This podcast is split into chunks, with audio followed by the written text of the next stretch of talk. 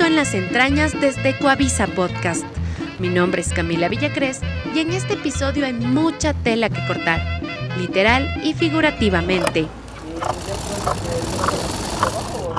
Entre tijeras, hilo, tela y tradición, me adentré en uno de los barrios típicos de la Carita de Dios, el Tejar.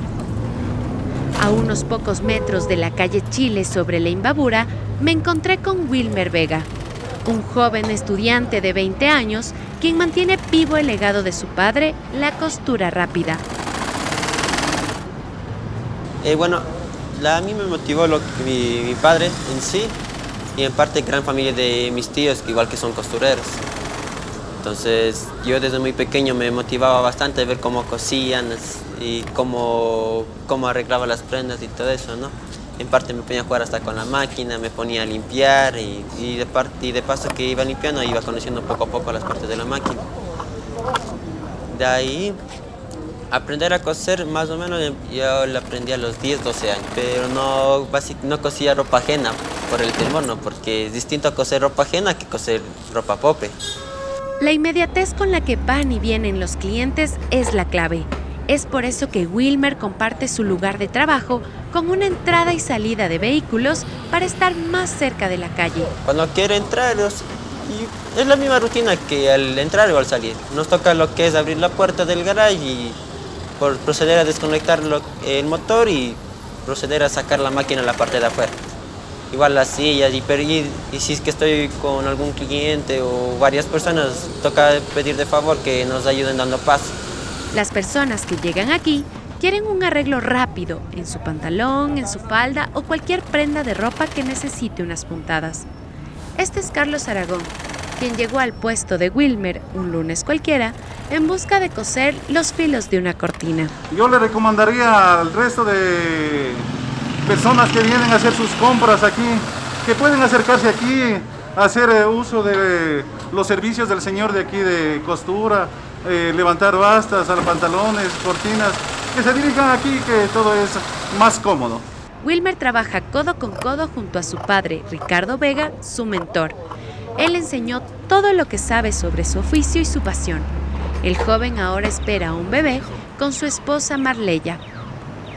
Pues claro que se me va a hacer un poquito más complicado, ¿no? Porque es ya con un hijo afuera ya es otra cosa se necesita lo que es más atención y todo eso, pero siempre hay que buscarle soluciones a la vida. No, no, no, no envolverse ahí en un problema que tengo en este y me quedo ahí, no. Sino siempre hay que buscarle, buscar soluciones, buscar salidas. Acomodarse, como dicen, acomodarse el tiempo. Que siga la tradición y no, no perder esta linda costumbre que es la costura. Que en parte sí es, sí es muy bello y que como dicen, ¿no? tal vez el alumno supera al maestro. Mientras realicé la reportería para este episodio, los clientes no pararon de entrar y salir de aquel garaje. Todos se acomodaban alrededor de la máquina de coser marca Singer, la misma que fue heredada y que seguirá en la familia en generación en generación.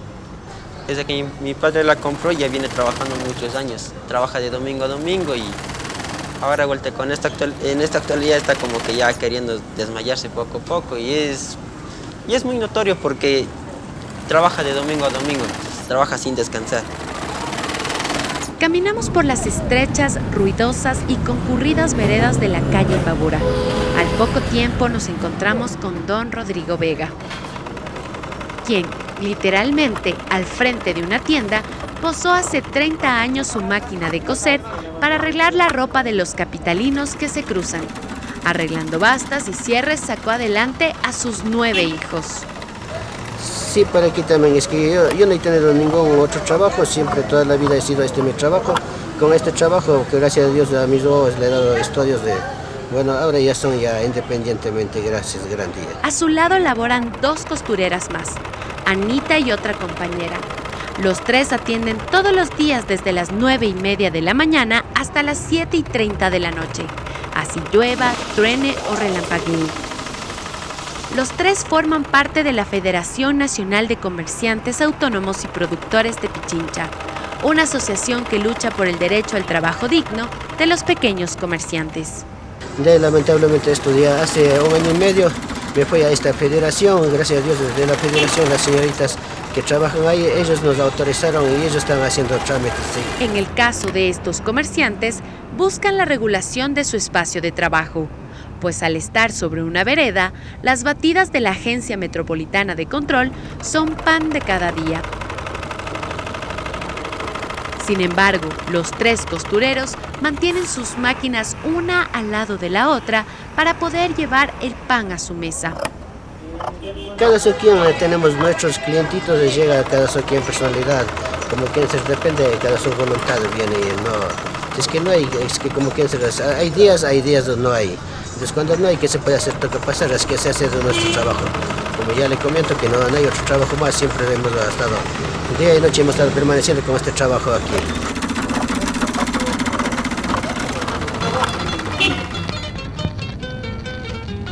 Y así terminamos un episodio más de Quito en las entrañas.